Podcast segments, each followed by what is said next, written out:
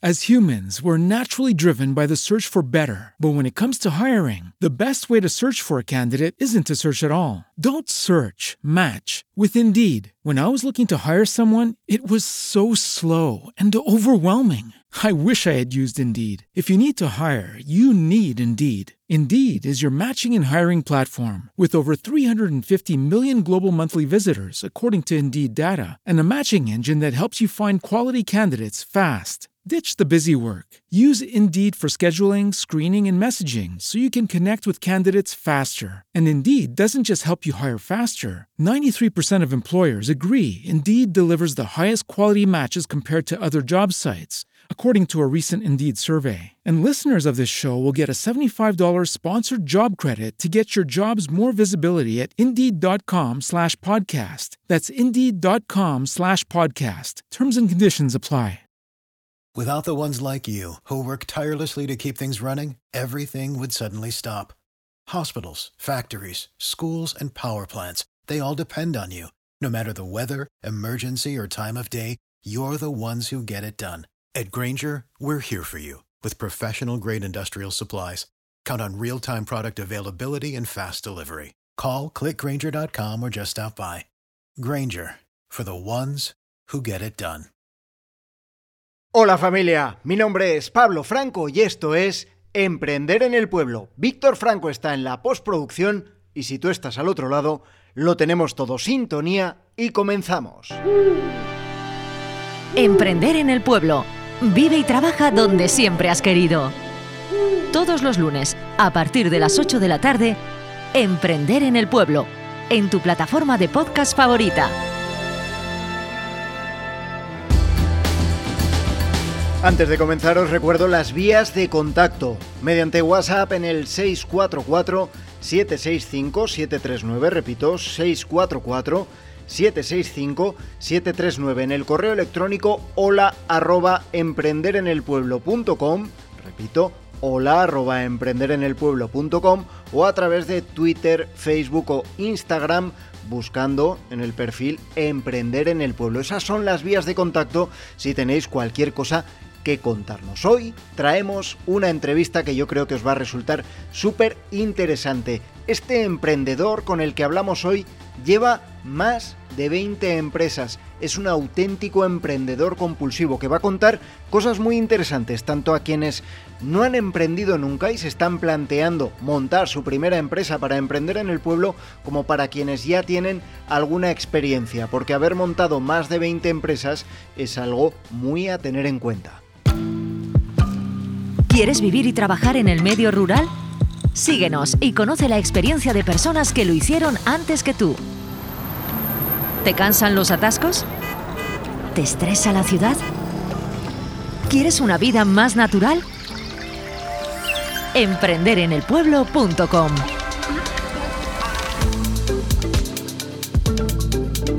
Os había prometido que en el capítulo de hoy ibais a disfrutar e íbamos a aprender todos muchísimo de cómo se monta una empresa, de cuál es el camino que debes seguir para tener una empresa exitosa que te permita vivir en el medio rural o en definitiva, donde tú quieras. Así que hoy se viene hasta emprender en el pueblo Newsan. Todo el mundo le conoce en el mundo virtual y diría que en el mundo de la empresa en este país como Newsan. Él es Pablo San Agustín. ¿Qué tal? ¿Cómo estás? Muy buenas y muchas gracias por invitarme a tu programa. Faltaría, para mí es un honor. Ya te lo dije el otro día en la entrevista en tu canal de YouTube. Es para mí una oportunidad brutal de aprender un montón sobre el emprendimiento y sobre el mundo de la empresa. Así que lo estoy deseando y estaba deseando esta conversación desde, desde hace días porque creo que, que puedes aportar muchas cosas a las personas que se estén planteando emprender un negocio que les permita marcharse a vivir al pueblo. ¿Cuáles serían para ti las claves a la hora de empezar un negocio de cero? Bueno, pues yo sobre todo eh,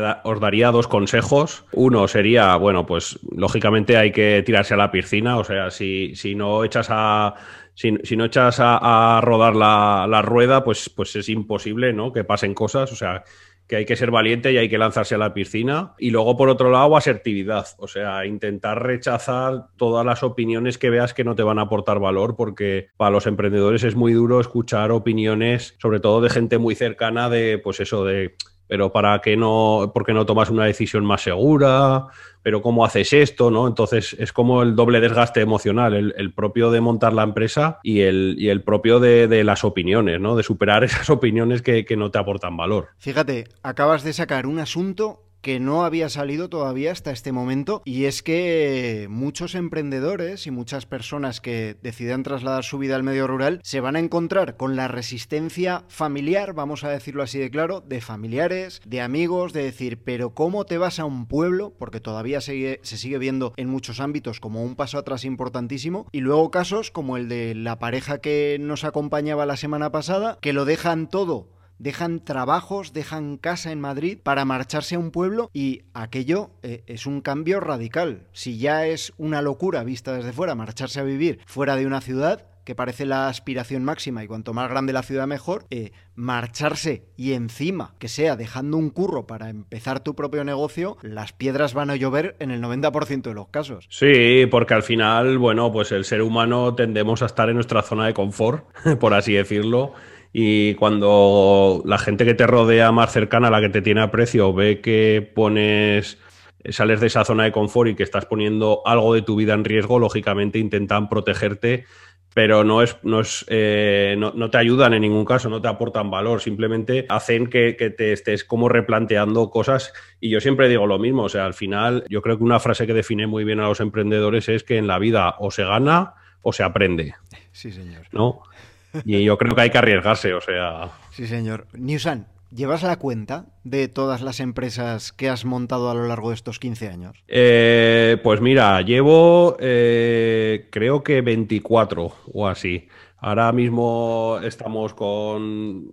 En activo creo que tengo 12 porque he ido saliendo de empresas, he ido vendiendo algunas. Bueno, pues eh, un poquito de todo y así como proyectos así muy muy firmes, unos, unos ocho, que estamos trabajando mucho más encima con equipos y todo. Planteando la entrevista, yo decía, claro, montar una y sobre todo cuando montas la primera, parece el mayor muro que vas a saltar, al menos en, en lo laboral, a lo largo de toda tu vida. ¿Las siguientes también se ven así o se va cogiendo un poco de inercia en determinados aspectos? Sí, se va cogiendo inercia. Yo de las últimas que he montado, pues, pues lógicamente te cuesta eh, a nivel de desgaste muy poco, pues porque como ya has cometido todos los errores que podías cometer, pues al final ya con, no, ser, con no ser demasiado tonto, digamos, y no tropezar 10 o 12 veces en la misma piedra, pues al final, al final aprendes. Yo creo que al final eh, de las cosas más duras que hay a nivel de, montar empresas, yo creo que más que montar la empresa es eh, gestionar tu primer empleado. El verdadero reto de un empresario o de un emprendedor cuando monta la empresa es eh, tener su primer empleado. Ahí es nada, ahí es nada, ahí es nada. Cuando la empresa es muy pequeñita, te ves a todas horas y más que un empleado es casi un compañero, establecer esa barrera, ¿verdad? Tú empezaste muy joven a montar empresas en el mundo del emprendimiento, del negocio, cuando además en este país no se hablaba prácticamente nada. ¿Tienes algún tipo de antecedente familiar en lo que a emprendimiento y empresa se refiere? Pues eh, nada de nada. Yo empecé con 23 años, ya poquito tiempo trabajando, ya pues trabajando por cuenta ajena, pues tres o cuatro años, una cosa así. Y yo fue un poco más por necesidad, porque yo veía, aparte que soy muy inconformista, ¿no? Yo decía, pero si es que todos los días le decía a los jefes que había que cambiar algo o que había que hacer algo de diferente manera, ¿no? Entonces llega un momento que, que cuando vi que ya me despedían de, todos los trabajos por, por boca chancla que decía yo, por ser demasiado pesado, pues, pues entonces ya dije, bueno, pues igual me pongo por mi cuenta y, así no me puede despedir nadie, ¿no? ¿Cuál fue tu primera empresa, Newsan? ¿A qué se dedicaba? Pues yo la primera la, eh, fue Arelus Top Chemicals, que sigue hoy en día. Eh, es una empresa de productos químicos, porque una de las últimas empresas que trabajé, eh, yo era delegado comercial de, de productos químicos. Y bueno, un poco por, como por naturaleza, pues por seguir atendiendo a los clientes que tenía y tal, pues eh, monté eso, pero en realidad tampoco er, era una cosa de decir quiero montar esto. O sea, yo quería ponerme por mi cuenta, no sabía con qué, que es una de las preguntas que hacen muchos emprendedores, ¿no? Que, tienen esa necesidad de querer hacer algo y no saben con qué. Entonces yo ya me había cansado de, esperar, ¿no?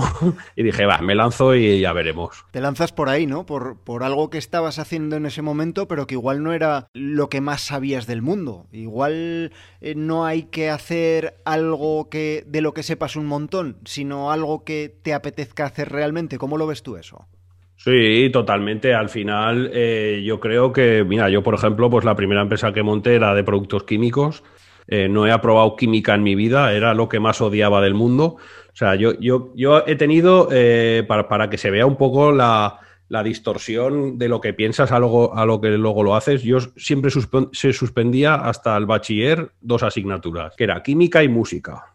Y luego me he dedicado a la química y a ser músico. O sea, mm, yo creo que al final lo que hay que es rodearse de, pues eso, de, gente buena que te sepa dar consejos, de gente que sepa más que tú de, la temática o de lo que vendas y, y luego autoformarte mucho porque el conocimiento está todo en Internet. Esa es la gran ventaja tal vez, ¿no? Por un lado que además ahora asistimos a que cámaras de comercio, asociaciones de jóvenes empresarios, si hablamos de gente joven, y si no organizaciones eh, patronales, hay un montón de formación ahora mismo y un montón de apoyos. ¿Serías partidario de tirar por ahí? ¿Qué valor le das a la formación o al apoyo que te pueda venir de organizaciones empresariales? ¿O crees que es mejor ir tanteando uno mismo ese camino? Mira, yo creo que hay dos cosas, porque muchas veces eh, cuando rascas y conceptualizas un poco lo que pasa, todo el apoyo, o sea, el apoyo nunca deja de faltar, ¿no? O sea, todo lo que sea apoyo desde, desde, los entes públicos y tal,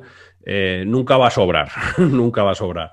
Pero yo creo que hay dos cosas que, no se suelen utilizar, no sé si un poco porque arrastramos un poco como la titulitis, ¿no? Por así decirlo. Eh, pero una es la autoformación y otra es el preguntar a alguien que sabe más que tú, que eso no lo hacemos casi nunca. Y a mí muchos emprendedores me dicen, oye, ¿y tú cómo has aprendido esto o lo otro? Digo, pues preguntando a alguien que sabe más que yo o que tiene más experiencia.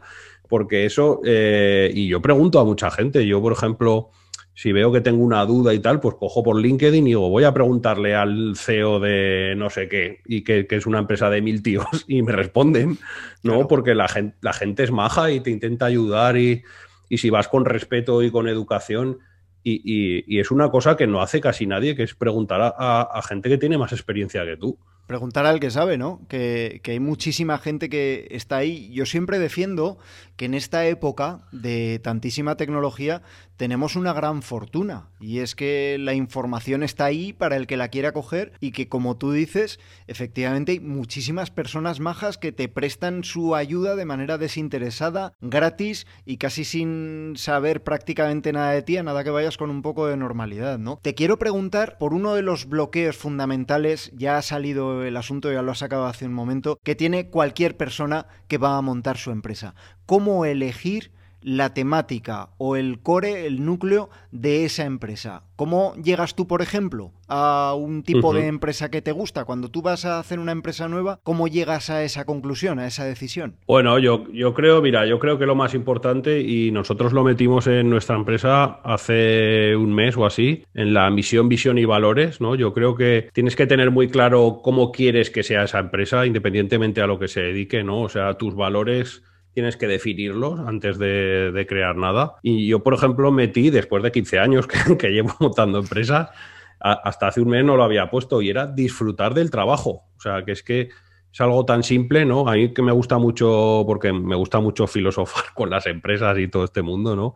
Y algo tan simple como disfrutar del trabajo, ¿no? Entonces, yo les diría, animaría a la gente que, quiere hacer algo que, lo que vaya a iniciar, que lo disfrute. O sea, que no le cuesta en la vida, ¿no? Ponerse a hacer. O sea, si es para ti trabajar un hobby, pues es lo ideal, ¿no? O sea, tú, tú me, lo, me has comentado en alguna ocasión, ¿no? O sea, que, oye, poder, poder hacer estos podcasts desde, desde el sitio que tú quieras. Eh, bueno, pues, pues si se te pasa el rato y no es trabajo, yo creo que, tienes que ir por ahí. O sea, más, más que, que, algo que tú domines mucho o tal, porque al final lo técnico lo puedes aprender, pero la pasión o esa energía no la puedes comprar, ¿no? Entonces yo creo que tienes que intentar hacer un esfuerzo y tirar un poco más por el lado de, de algo que te apasione. Y la valentía, ¿no? El decir, oye, me lanzo, y que si se fracasa no pasa nada. Fíjate, yo esa presión me la, me la quité hace tiempo porque al final cuando fracasas, salvo que tengas una engancha económica muy fuerte, el fracaso es para ti mismo. Fracasas tú, te lo comes tú, lo asimilas tú y no pasa nada. Vuelves a empezar con otra cosa y aquí paz y después gloria, que el fracaso muchas veces lo tenemos sobredimensionado y que pienso que es algo que mientras no te lleve a la ruina, obviamente, eh, habría que desmitificar. No sé qué piensas acerca de eso. Sí, totalmente. Yo siempre digo que lo que falta en las universidades y un poco en el mundo de, la formación es que te enseñen a fracasar, ¿no? Ahora hay muchas metodologías como el Lean Startup, que, que nosotros en la empresa lo utilizamos mucho eh, yo siempre digo que tenemos todos de la empresa, las 100 eh, personas que somos, todo el mundo tiene que aprender a microfracasar. ¿Y qué quiere decir esto? Que tú lanzas algo, lo pruebas, pero sin, eh, sin gastar mucho dinero, sin gastar mucho tiempo lo testeas, que te da buenos resultados, sigues hasta, hasta la siguiente pantalla, ¿no? Como si fuera un videojuego, ¿no? Que ves que no tienes los resultados que te gustaba, vuelves hacia atrás. Pero yo, yo siempre pongo el ejemplo de un bar. Yo si abriera un bar, y lo abriera con la metodología Lean Startup, no pondría ni sillas ni mesas. Yo abriría el bar con una barra y no pintaría ni las paredes, ni, o sea, lo mínimo, o sea, lo minimísimo, ¿no?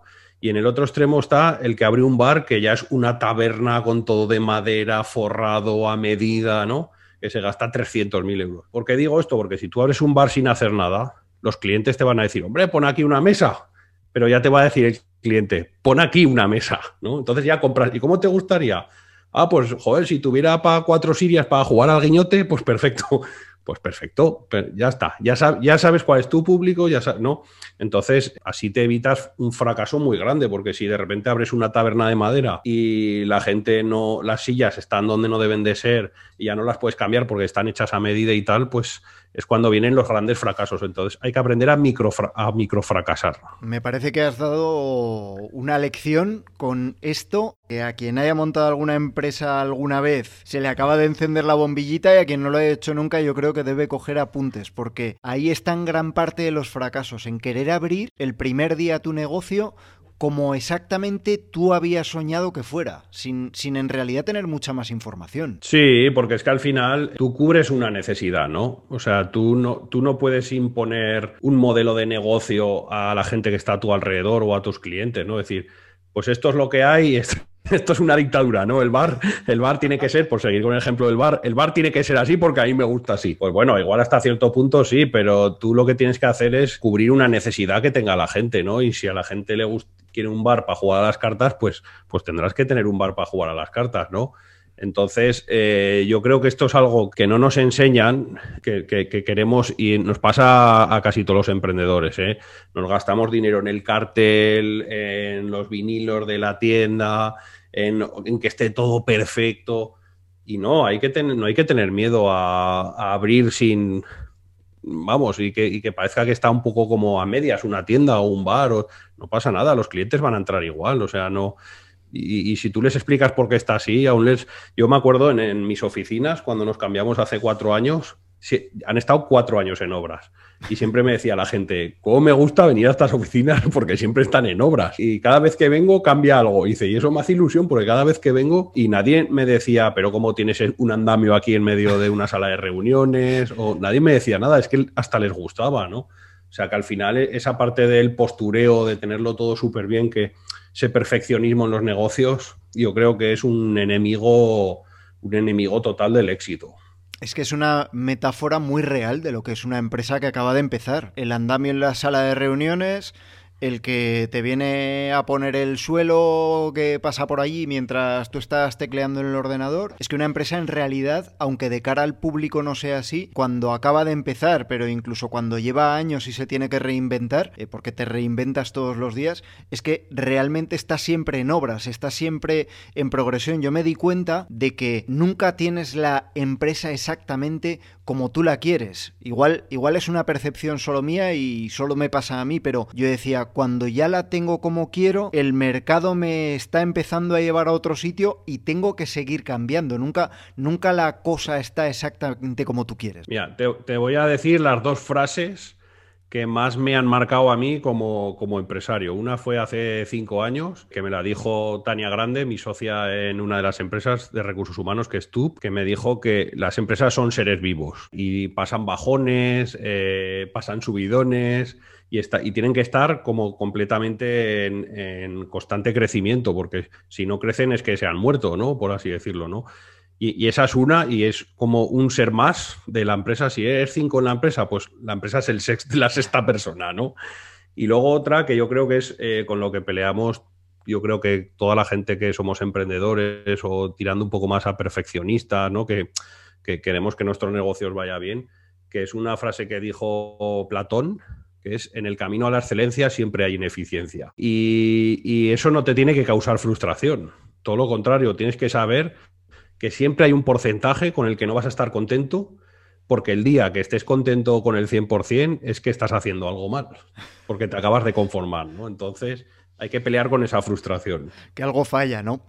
As humans, we're naturally driven by the search for better. But when it comes to hiring, the best way to search for a candidate isn't to search at all. Don't search, match with Indeed. When I was looking to hire someone, it was so slow and overwhelming. I wish I had used Indeed. If you need to hire, you need Indeed. Indeed is your matching and hiring platform with over 350 million global monthly visitors, according to Indeed data, and a matching engine that helps you find quality candidates fast. Ditch the busy work. Use Indeed for scheduling, screening, and messaging so you can connect with candidates faster. And Indeed doesn't just help you hire faster. 93% of employers agree Indeed delivers the highest quality matches compared to other job sites, according to a recent Indeed survey. And listeners of this show will get a $75 sponsored job credit to get your jobs more visibility at Indeed.com slash podcast. That's Indeed.com slash podcast. Terms and conditions apply.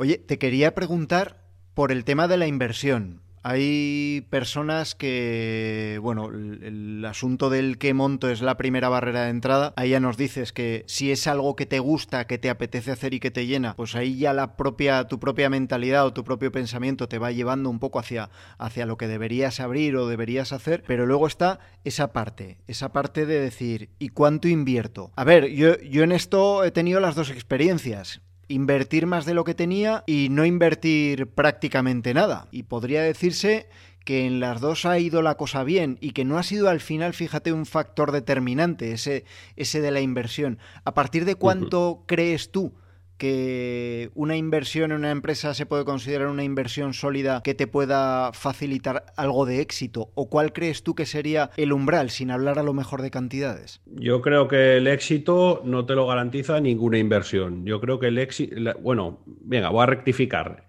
No una inversión económica, sino una inversión te lo puede garantizar eh, de trabajo de conocer, por ejemplo, a tus clientes, que es lo, algo que no hace nadie, ni al principio, ni en medio, ni al final. O sea, yo por ejemplo, cuando me toca mentorizar a empresas que igual llevan 7, 8 años o más, yo lo primero que les pregunto es, ¿les habéis preguntado alguna vez a vuestros clientes por qué os compran? Y, se ponen, y ponen unas caras, ¿no? Como diciendo, ¿eh?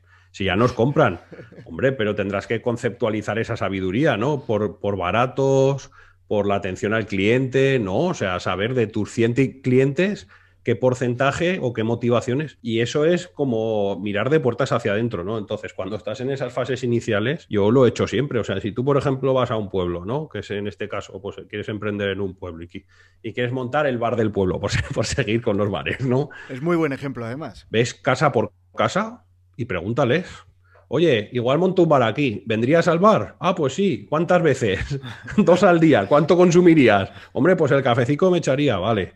Pum, a la siguiente casa. Y eso te cuesta una mañana o dos mañanas y ya sabes más o menos lo que vas a facturar, quién va a ir al bar, cuánta gente hay en el pueblo. O sea, no sé, eh, yo invertiría más en el conocimiento y yo a nivel económico, yo como lo he hecho yo siempre, es invirtiendo lo menos posible.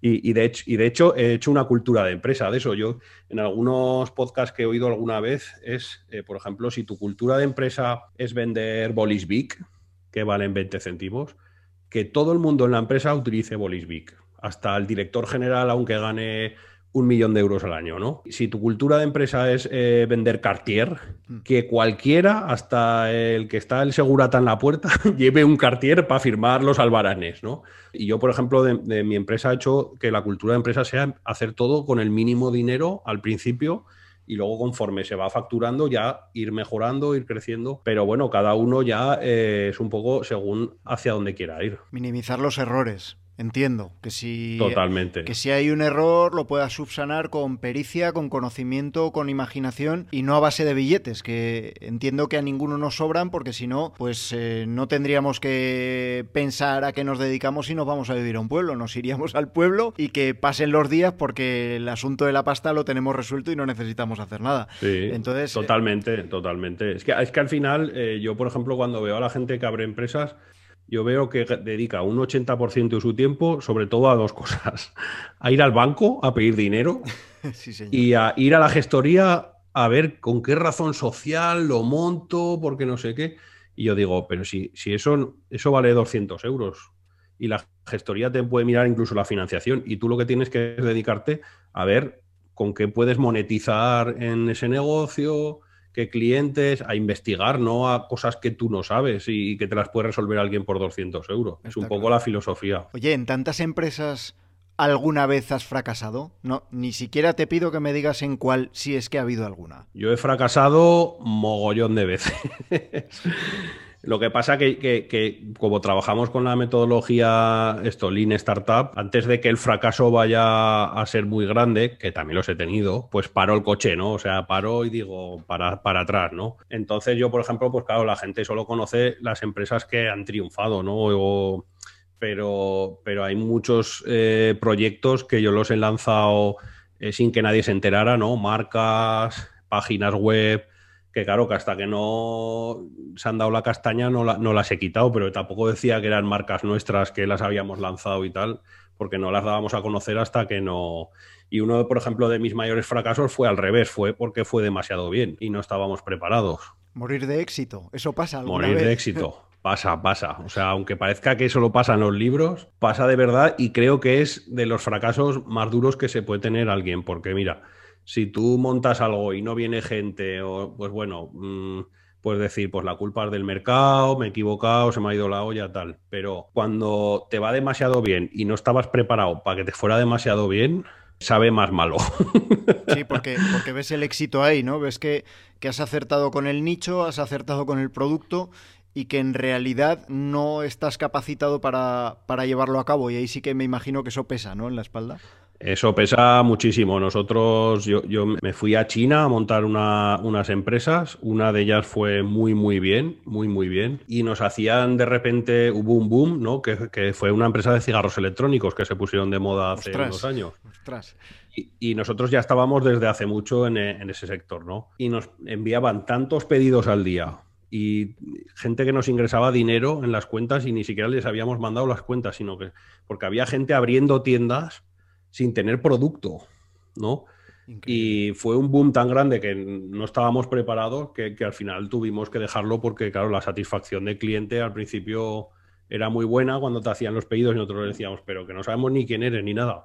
Pero cuando fallabas en los envíos, porque yo siempre cuento la misma anécdota, teníamos un teléfono, sonaba todo el día, abríamos dos líneas más, sonaban tres líneas más todo el día y no teníamos gente para coger ni el teléfono, ¿no? Entonces era una locura, una locura. Pero bueno, de todo se aprende y desde ese día, pues yo siempre digo que un emprendedor que quiere ser ambicioso tiene que saber decirte en 60 segundos que si multiplicara su facturación por 100, que, cuánta gente necesitaría y en qué puesto. Ese plan de negocio, ¿no? Ese, el plan de negocio. Ese plan de negocio que tú contabas antes, que me imagino que será uno de tus hobbies, ¿no? Ir haciendo planes de negocio de cosas que se te van ocurriendo y que muchas veces a lo mejor nos empeñamos y decimos, no, es que quiero hacer esto en tal lugar. Mira, eh, eh, en el medio rural al final lo que pasa es que para la mayor parte de los negocios no hay un volumen de posibles clientes que sean suficientes. En un pueblo de 200 habitantes hay muy poquitas cosas que tú puedas montar para atender a todo ese público y muchas veces se produce ese, ese golpe contra la pared y otro y otro y además conoces la experiencia y dices, este va por el mismo camino y va por el mismo camino. De, pienso que el, el observar ese nicho, el haberte hecho un plan de negocio y ver cuáles son las cosas que pueden funcionar en base a esa población, en base a esas características, te ahorra muchas posibilidades posibilidades de fracaso, también mucho dinero y muchísimo tiempo de perder en, a lo mejor trabajar en una cosa que podría estar dedicando a trabajar a otra, menos evidente a lo mejor, y que te puede dar efectivamente ese medio de vida. No, a ver, estudiar, estudiar el mercado es clave, o sea, al final tú sí vas a abrir un, negocio y al final es, eh, como así decirlo, un commodity, ¿no? O sea, que al final puede ser el bar del pueblo o puede ser ¿no? algún servicio que falte o lo que sea tienes que estudiarlo muy bien. Pero yo, por ejemplo, a mí cuando me ha tocado asesorar o mentorizar a, proyectos que estaban, por ejemplo, en pueblos de Teruel y tal, yo al final tampoco he visto tanta, o sea, salvando lógicamente las, barreras ¿no? que, tienen geográficamente y de todo, pues de transporte y tal. Luego los demás, los demás problemas eran muy, muy parecidos al resto de de, gente que emprende en otros sitios. ¿eh? Yo, siempre digo que siempre hay que tener, para ser emprendedor, hay que trabajar mucho la mentalidad, ¿no? Que yo siempre digo que los tres pilares de la mentalidad es cero víctimas, o sea, no hay que hacerse nunca la víctima, nunca hay que poner excusas y nunca hay que poner escudos, ¿no? Entonces, aunque tú emprendas un negocio en un pueblo pequeñito de donde sea, como estés gastando energía en decir, es que estoy en este pueblo que es muy pequeño, que no sé qué tal, es energía que va disipada a la nada. Entonces hay que tener esa mentalidad de, siempre encontrar el lado bueno, porque muchas veces pasó hace poco, no sé si te enterarías en, en, Teruel, no, en, en, Monreal, me parece, en Monreal del Campo. Sí que, salió una, carnicería que dijo que se le iban a echar a perder los jamones porque estaban en un pueblo pequeño y tal. Sí, señor.